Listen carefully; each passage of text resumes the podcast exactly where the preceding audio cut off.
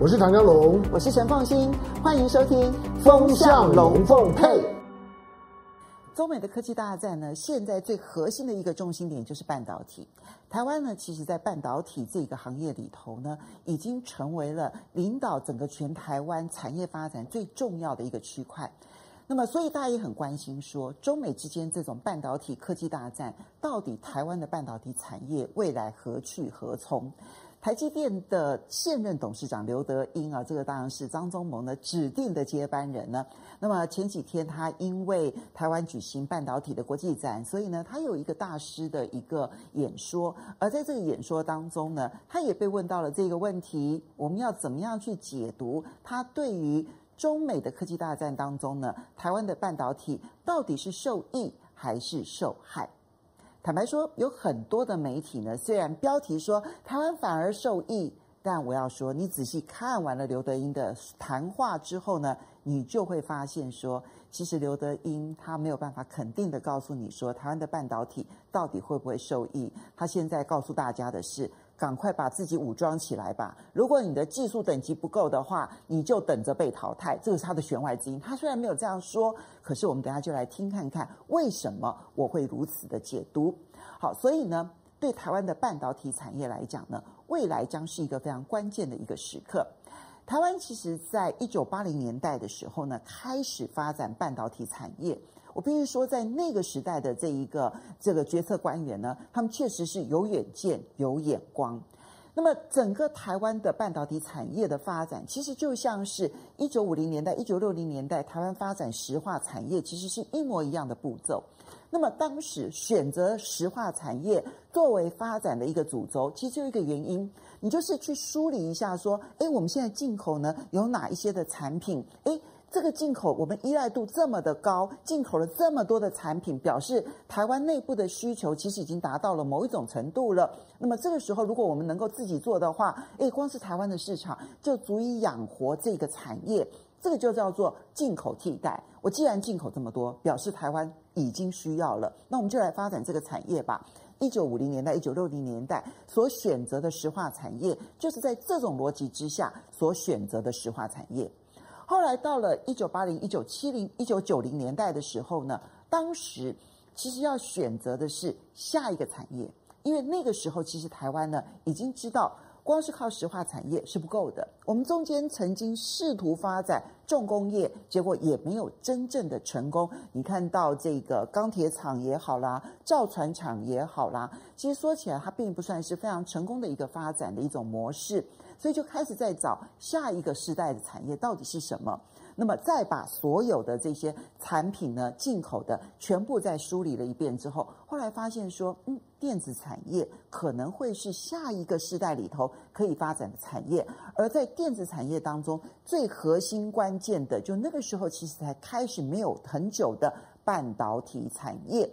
于是呢。就在那个时候的决策官员的引领之下，就发展了一次台湾很重要的半导体奇迹。因为我们就是从无到有，从没有人才到全世界去找华人的半导体人才，或者呢送台湾的相关科技的人才到海外去呢学半导体。那么从无到有，然后去创造了一个半导体王国，它就成为了。支撑台湾呢，在二十一世纪成长的最重要的动力来源，已经完全超越了石化产业。在二十世纪的时候呢，带动台湾经济成长就是石化产业；到了二十一世纪，带动台湾产业成长就是半导体产业。所以现在半导体产业对台湾来讲，其实关系极为重大。二十一世纪，我们曾经试图在找下一个产业，可是呢，不管你看到的是金元双雄也好啦，或者是说你看到这个不管是呃这种呃太阳能啦、风力啦，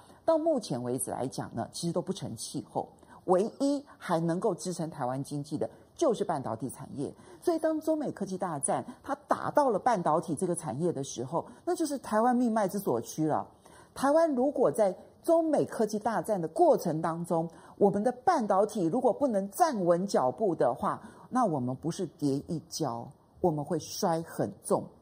好，所以到了这个时候呢，我们就要来看看。当然，现在半导体最龙头的那就是台积电。哈，台积电呢，呃，是目前为止台湾所有的半导体产业，应该是唯一一家可以说它的技术是独步全球的。半导体当然分很多很多很多层次，从设备的，然后到设计当中的 IP，到设计，然后呢到晶圆代工，然后到低瑞制制造生产，然后乃至于封装啦，然后这个测试啦，然后等等等等，其实它有一系列的所有的上中下游的一连串的这一些厂商，还有包括了相关的供应链。那这里面呢，台湾唯一可以称得上是独步全球的，那就是台积电。因为目前为止，它的制程到五纳米这件事情呢，已经确定领先了英特尔，也领先了神送，这个是已经全世界公认的一个情况了。所以刘德英这个台积电的董事长，他演说完了之后呢，那当然就会有人问到说，那中美科技大战这个半导体的这个地缘政治的影响，不知道刘德英怎么看？请注意，问这个话的人。其实来头也很大，他是日月光公司的执行长、总经理兼执行长吴田玉。日月光呢，虽然不像台积电的它的名声这么样子的响亮，但是呢，日月光呢，它做这个半导体的封测，它也是全世界第一哦。虽然不是技术唯一，但它也是全世界第一，所以它的量体也是非常非常大的一家公司。当吴田要去问这件事情的时候，你也可以凸显出来说，现在半导体的业者没有一个人躲得过中美科技大战，所以每一个人其实都必须被迫开始学习地缘政治对产业的影响。所以光是问问题的人就已经非常的有意思，你就值得解读说，现在半导体业者的恐慌在哪里？那接下来刘德英怎么说？第一件事情是，刘德英先强调说，这次的地缘政治来势汹汹，没有人可以避免。所以呢，半导体业者已经享受了三十多年半导体产业无国界的时代。既然是无国界，它不只是你的进出口关税零，更重要的是呢，你在整个的这个资讯上面呢，你是几乎完全流通的。所以。所有的研发的技术的进步，其实彼此之间都可以很快的知晓。设备厂商、原物料厂商，大家都你都会知道说，哎，现在他们在发展的大概是一个什么样子的方向？很多技术蓝图，很多技术上面的专利，你或许拿不到，但是你知道他在做什么。他在做嗯这个 E 这个 EUV 啊，他在做三维，然后他在做什么什么？那这些细节大家都知道，只是技术上面最后的专利，我们彼此之间不能够共享，如此的差别而已。可是这种资讯完全流通而零成本的时代，刘德英说已经过了，所以未来成本一定会增加，这是第一个部分。资讯零成本的时代已经过去了，大家的成本。都会上升，但接下来话锋一转呢，他就说呢，当然现在双方争议已经争争执已经到了这样的一个地步，台湾没有选边站的问题，台湾只有技术上面你能不能够领先的问题。他说，如果台湾的技术能够超越所有的人，让两大国。要把供应链全部搬回自己国内自给自足的时候，发现没有台湾的公司是办不到的时候，这时候呢，台湾就会反而受益了。你听出来问题的关键了吗？关键就是非你不可。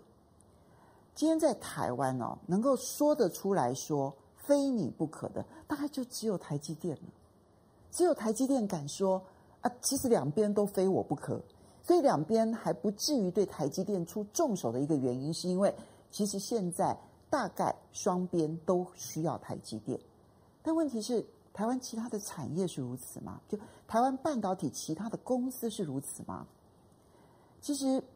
日月光已经算是全世界极大的半导体封测公司了，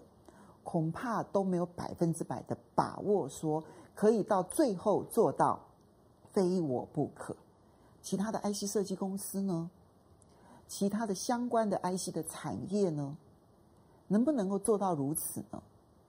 其实我们接着要问的是说，如果没有办法在技术上面发展到非我不可的时候，那这一场中美半导体大战，台湾之后的发展又会是如何？刘德英当然不太可能在这个时候唱衰台湾，我也并不认为说，其实唱衰台湾对台湾有任何的帮助。